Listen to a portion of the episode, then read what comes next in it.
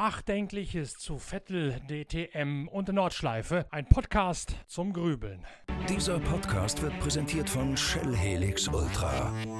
Das Premium-Motorenöl für deinen Motor.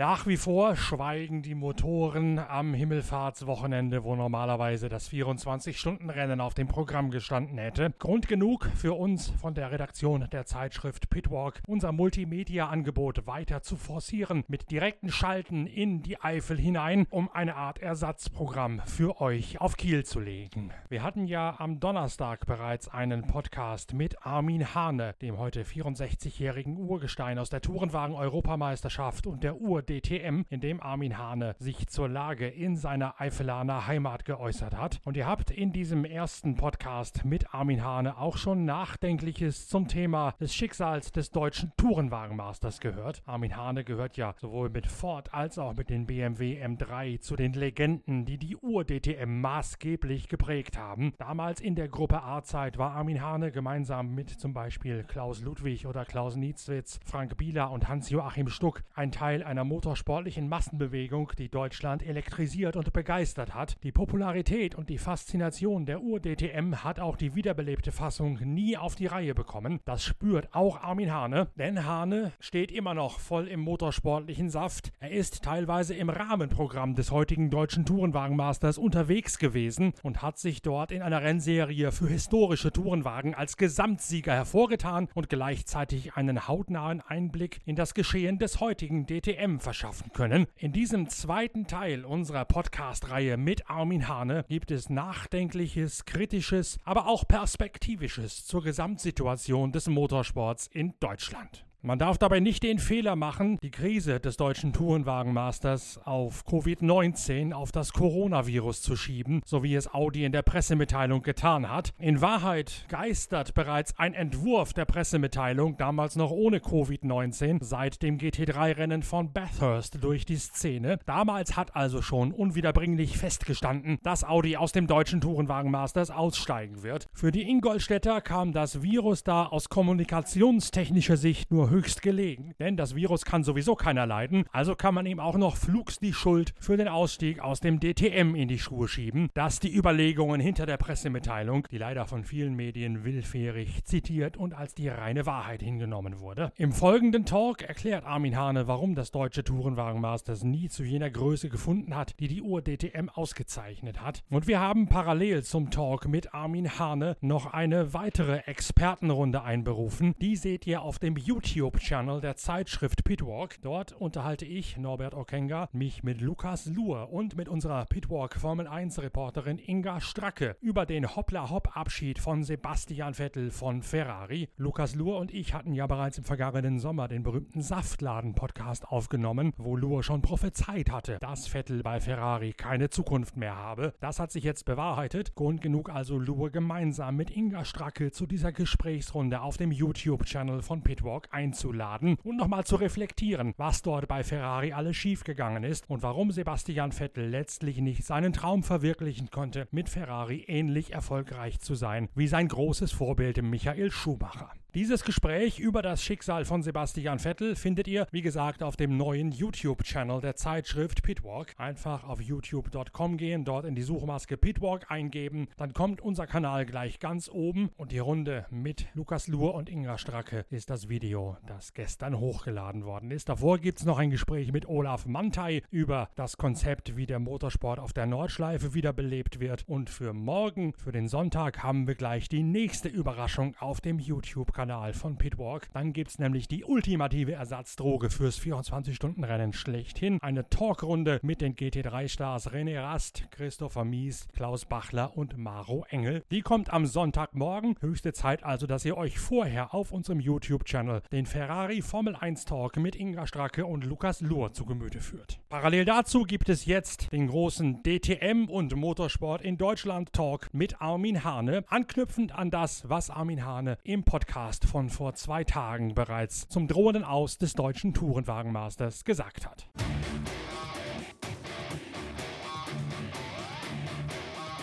ich da, und da bist du ja auch noch Augenzeuge genug, mich schon gewundert habe, dass die bis hin zum Namen Klasse 1 denselben Fehler nochmal gemacht haben, den sie damals gemacht haben, als sie die erste DTM ausgerottet haben.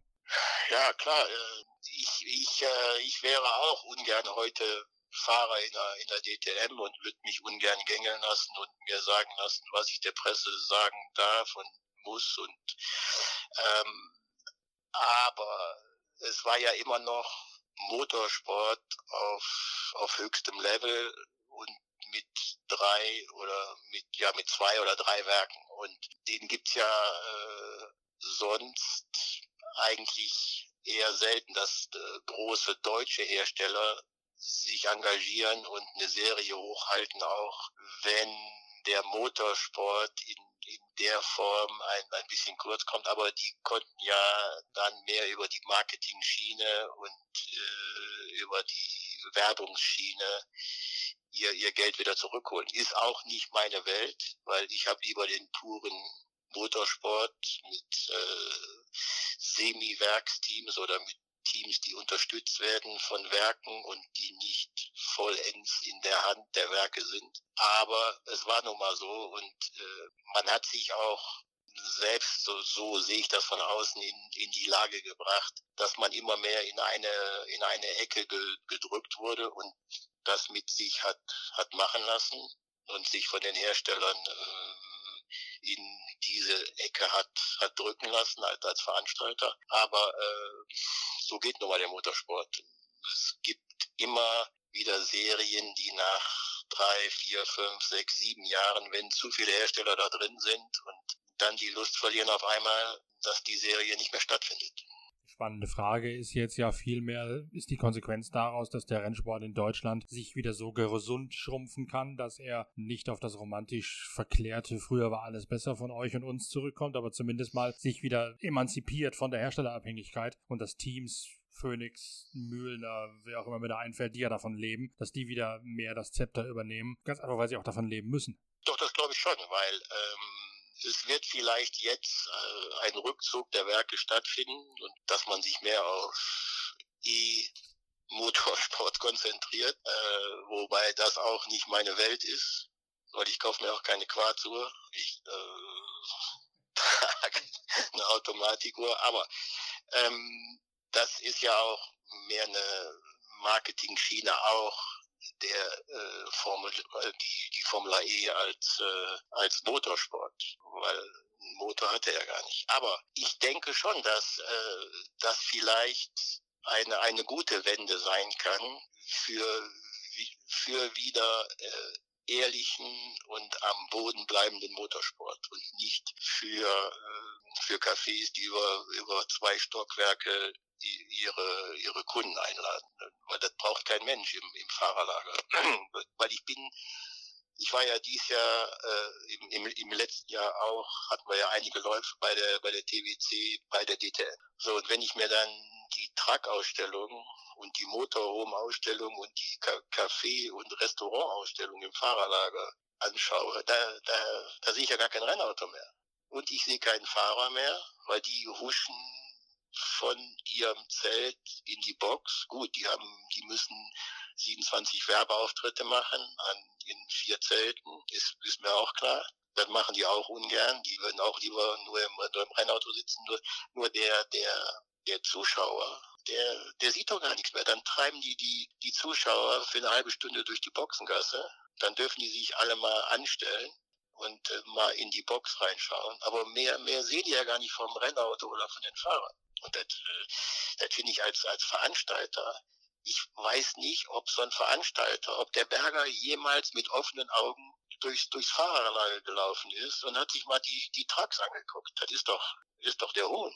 Deswegen waren auch bei uns im Fahrerlager, wir standen ja immer abseits vom DTM-Fahrerlager mit unseren alten DTM-Autos. Und da kamen so viele Leute zu uns, die uns sagten, das ist ein Käse da drüben, da siehst du ja gar nichts vom Auto und bei euch, da kann man sich auch mal mit, mit den Fahrern unterhalten, ist doch toll. Und also das, da, da konntest du mit, mit jedem reden und jeder sa sagte das Gleiche. Und ich finde es auch relativ unspannend, wenn ich mir da die ausgerichteten, äh, die ausgerichteten Trucks anschaue, die alle ausgerichtet werden und, und gewaschen werden müssen und nach Farbe so, sortiert sind, dann frage ich mich, was, was ist jetzt hier dran noch Motorsport? Wobei ja mal die Frage ist, wenn man die Teams lassen würde, Schnitzer, gut, macht kein DTM mehr, aber Schnitzer und ein Mampai und auch ein, ein Phoenix, die würden ja eigentlich ganz anders machen, wenn sie können, wie sie dürften oder wollten. Eben nicht dürften, sondern wollten. Klar, klar, das sind die richtigen Motorsport-Cracks, für, für die ich ja auch schon mal gefahren bin beim 24-Stunden-Rennen bei Schnitzer, war ein, eins der weltbesten Teams für mich. Und wenn man die lassen würde und denen sagen würde, pass mal auf, hier habt ihr das Geld, ihr macht jetzt den Einsatz von den Autos oder ihr macht uns auch mal ein, ein Reglement und arbeitet mit daran, weil ihr wisst ja, was Motorsport ist und wie der aussehen muss, wird der ganz anders aussehen. Aber es gibt nun mal die Werke, die Autos verkaufen wollen, die Marketing machen wollen, die gerne ein bisschen Show machen und dann kommt halt der Motorsport zu, zu kurz. Das ist, ist immer so ein Drahtseilakt zwischen Motorsport und Marketing. Das ist jetzt halt die Frage, wie lernt man so daraus, dass der Drahtseilakt künftig besser, besser funktioniert und man nicht bei der kleinsten Krise wieder runterfällt. Was muss passieren, auf gut Deutsch gesagt? Ja, das, das, äh, das kann ich auch nicht sagen, weil ich bin ja auch schon in vielen Serien gefahren, die hoch hatten, wie die alte DTM, wie die Rennsportmeisterschaft, wie STW, wie äh, GT Masters, wie was auch immer. Aber da, da gibt es immer einen, einen, einen Zyklus, umso mehr Hersteller sich dort ver versammeln, umso schneller ist die Serie wieder am Boden. Weil wir, hatten zum Beispiel in der, in der STW, kann ich mich entsinnen, in den 90er Jahren hatten wir sieben, acht, neun Hersteller. Wenn natürlich dann bei den neuen Herstellern, um, um da mal bei, bei zu bleiben, bei elf Rennen, einer nie gewinnt, dann dann verliert er natürlich auch, auch mal schnell die Lust. Und dann äh, geht der andere noch raus und dann hast du auf einmal nur noch vier oder fünf. Und dann sagen die, ja, nee, das bringt mir jetzt nichts, wenn ich gegen Nissan fahre. Ich möchte gerne gegen Audi, BMW, Mercedes fahren. Und dann gehen die auch raus. Und das ist immer so ein, so ein Kreislauf. Dann gibt's immer ein Hoch und dann geht's wieder bergab. Also das habe ich in meiner Rennfahrerkarriere äh, er, erlebt ein paar Mal, dass ich mich dann nach, nach neuen Serien umsehen musste, weil in der alten nichts mehr ging. Kann die GT3 jetzt ein Ausweg sein für die DTM oder das DTM, wie es ja richtig heißt? Die GT3, ich habe ja auch ein paar gefahren noch, oder durfte ich noch fahren in meiner, in meiner letzten, in meinen letzten Rennen, also von Porsche, von äh, Daimler, von Audi, ich, ich finde die, die Kategorie mit äh, Sportwagen dort zu fahren, finde ich gut, auch, auch die Idee. Aber ich finde halt diese Balance of Performance finde ich manchmal ein bisschen lachhaft, dass man gar kein gutes Auto mehr, mehr bauen muss, sondern einfach dann beim nächsten Rennen zeigt, man ist zu langsam und dann kriegen entweder die anderen was rein oder du was raus, dann fährst du mit vorne. Also in, in, in, in Bezug auf die Technik macht, macht glaube ich, die Bob äh, einen, einen großen Rückschritt, weil äh, es ist ja auch schwierig, einen Sauger mit einem Turbo, mit einem Mittelmotor, mit einem Heckmotor, äh, wie, wie willst du die alle unter, unter einen Hut kriegen, so dass du ein, ein spannendes Rennen austragen kannst. Das kannst du eigentlich nur mit einer Bob, aber die ist natürlich wieder abträglich dafür, dass einige Teams äh, dann so ein bisschen blöffen und äh, nicht alles zeigen und sich das für einige Rennen aufsparen und äh, also da blieb ich nicht so richtig durch, weil ich ich habe das ja auch paar Jahre mitgemacht bei bei Mantai, dass man dann sagte, ja wir müssen jetzt nicht direkt alles zeigen und äh, jetzt gehen wir mal langsam an und dann gucken wir mal und wie die anderen, wie schnell die anderen sind und dann schauen wir mal. Also das, das widerstrebt einem als Rennfahrer eigentlich, ja. Und äh, weil du willst ja immer nur der Schnellste sein, das, das, äh, das Auto am, am besten abstimmen und die, die beste Linie fahren. Und wenn du wenn du zwei von diesen drei Sachen gar nicht mehr machen darfst, weil äh, die vielleicht in eine Sackgasse führt, dann macht das nicht so richtig Spaß. Ist denn die GT3 überhaupt tauglich für eine erste Liga in einem einer Motorsport großen Nation, wie wir sicher sein wollen, Autos mit ABS finde ich als Rennwagen jetzt eher sparsam für die allererste, für die anspruchsvollste Liga. Müsst ihr schon was selbst können. Könnt ihr ja auch. Gut, aber äh, wenn du, weil die haben ja auch, äh, gut, die fahren jetzt mit Fahrhilfen und mit ABS und mit allem Pipapo, äh, finde ich auch nicht so sehr anregend für dich als Rennfahrer, wenn du da wie, wie in einer, in der Playstation äh, mit so einem Auto rumfährst. Äh, aber ich bin ja GT3-Autos größtenteils gefahren auf der, auf der Nordschleife und das hat mir immer Spaß gemacht. Und äh, obwohl ich glaube spe speziell, dass diese GT3-Autos, mit denen man jetzt mittlerweile da oben rumfährt, dass die viel zu schnell für die Nordschleife sind. Weil äh, du kriegst das ja gar nicht manchmal mehr auf, auf die Reihe, wenn du die dreifache rechts vor Wehrseifen, die fahren die mittlerweile voll. Oder die fahren Flugplatz voll oder äh, noch so ein paar Sachen auch mit Hilfe der Fahrhilfen, die die haben. Aber äh, ich finde, äh, da kommst du dann irgendwann auch an eine Grenze, die man, die man nicht überschreiten sollte. Und für normale Rennstrecken finde ich die Autos als oberste Liga doch schon, äh, schon, schon schnell genug. Wenn du sagst, auf der Nordschleife sind sie zu schnell? Ich, ich finde nur bei der, bei der, bei der DTM, wie wir sie jetzt hatten, wenn die mit ihren ganzen Flügelchen und Abtrieb und dann noch ein, da noch ein Flügelchen dran und äh, dann, dann fahren die sich gegenseitig die Flügel ab und dann fahren die anderthalb Sekunden langsamer. Äh, sowas sollte nicht sein. Ich, ich finde, die, die sollten ruhig mal rutschen und auch mal die, die Traktionskontrolle ausschalten und äh, selbst quer rausfahren aus, aus einer Ecke und äh, das fehlt, glaube ich, auch dem, dem Zuschauer. Und ich habe ich hab vermisst, wenn ich schon mal zugeschaut habe, weil ich gerade warten musste auf mein Rennen, sonst, sonst hätte ich mir gar nicht angeschaut. Ich konnte die Autos gar nicht unterscheiden, ob das jetzt ein Audi, ein DLW. Ich konnte nur die nachher unterscheiden am, am, am Sponsor oder an der Farbe. Aber äh, ich konnte dir nicht bei den ersten Rennen sagen, das ist jetzt ein Audi. das ist, den, gut, den Aston Martin konnte ich, konnte ich unterscheiden, aber ich konnte nicht sagen, das ist jetzt ein Audi oder das ist ein BMW. Weil die, die sehen alle gleich aus. Die sitzen alle auf der Rückbank und äh, die sehen alle gleich aus. Und ich finde, das sah auch relativ un, unspektakulär aus. Die sind richtig schnell, die Dinger. Aber ich finde, wenn du da am Zaun zuschaust, finde ich es relativ öde. Ja, ich habe irgendwann mal am, am, Ring mit Harald Groß und seiner Frau zusammengestanden, mit Angelika. Und das war das, glaube ich, das einzige DTM-Rennen, was ich überhaupt gesehen habe in langen, langen Jahren, wo wir uns also auch gefragt haben, ob man sich das als Zuschauer jetzt anguckt und da so viel Freude dabei hat, an dem hinterher, hintereinander herfahren und abwarten, ob die Reifen immer in die Knie gehen, weiß ich auch nicht, zumal das ja auch nicht gerade billig ist, sich das anzugucken. Ja, nee, die haben mir mal vor Jahren da haben die mal eingeführt, die, die alten DTM-Fahrer kriegten dann immer von der ITR zwei Karten und ein Parkticket. Und dann haben die mir dann auch äh, zugeschickt Anfang der Saison und haben am Nürburgring bin ich dann mal hochgefahren, weil das ja auch nicht so weit war. Und äh, bin dann mit meinem Sohn da mal rumgelaufen und habe mir das mal angeguckt. Und dann habe ich am Montag die nette Dame von der ITR angerufen und habe gesagt, hören Sie mal, ich schicke Ihnen meine Karten zurück, weil das ist nichts für mich brauche mir das nicht anzuschauen, weil das ist, äh, da kann ich auch Farbe beim, beim Trocknen zuschauen, das ist dasselbe für mich.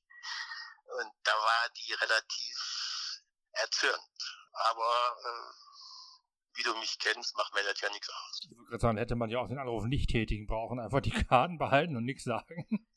Nee, aber ich, äh, weil die waren so nett und haben mir die zugeschickt. Deswegen habe ich dann gesagt, äh, ich finde das nett, dass sie mir die zugeschickt haben, aber ich möchte die gar nicht mehr haben. Naja, die Frage sehen wir jetzt, was ist der Ausweg? Ist die GT3 der Ausweg oder muss man tatsächlich die DTM stilllegen für eine gewisse Zeit? Der, der Name schon alleine Deutsche Tourenwagen Masters, wieso heißt die nicht Meisterschaft? Wieso sprechen die da alle Englisch? Weil ist ja immer noch Deutsch. Ja, ich frage mich das jedes Mal. Die, dann haben die äh, Funkkontakt dann spricht ein Deutscher mit einem deutschen Team in einem deutschen Auto der spricht dann Englisch. Und dann frage ich mich, bin ich jetzt falsch oder der? Ja, stimmt doch, oder? Stimmt, vollkommen, zumal wenn das Englisch dann auch so verheerend ist, wie ich das oftmals im Fernsehen gehört habe. Genau, genau. Und äh, mein, wenn ein, ein, ein Kanadier oder ein Engländer mit seinem Team, der in einem deutschen Team fährt, Englisch spricht, ist ja klar. Aber warum die deutschen Werksfahrer? das, also ich finde ein paar Sachen zu abgehoben in der DTM. Und äh, konnte mir auch letztes Jahr, weil wir hatten, glaube ich, fünf Rennen zusammen. Einmal habe ich mir ein Rennen angeguckt, ganz, aber auch nur, weil ich warten musste, weil wir unser Rennen danach hatten. Nee, stimmt gar nicht. Nee, ja doch, in, in, in Zolder. Und die, die sind noch trocken gefahren und wir hatten dann den großen Regen, aber äh, das war langweilig. Und dann äh, bin ich in die Boxengasse mal gegangen, als ich, als ich nichts zu tun hatte und habe mir Autos angeschaut. Ich kenne ja auch viele noch, die da arbeiten. Und dann war ich äh, bei einem Audi-Team und dann steht da äh, vorne so ein Ordner und ich hatte mein Handy rausgezogen. Dann kommt der Typ zu mir und sagt, ähm, natürlich auf Englisch, ich dürfte keine Aufnahmen machen. Dann habe ich den gefragt, ob der noch alle hat, weil ich wollte doch nicht von der von diesem Auto eine Aufnahme machen. Warum soll ich davon ein Auto eine Aufnahme machen? Das siehst du eh nichts. Ja. Und äh, also äh, dann habe ich manchmal den Eindruck, dass die da ein bisschen abdrehen und äh, mit ihrer Geheimniskrämerei und äh, Mann, das ist, äh, ist ein Rennen. Und, äh, also ich konnte mich nicht mehr damit, damit identifizieren. Das ist, vielleicht bin ich auch zu alt.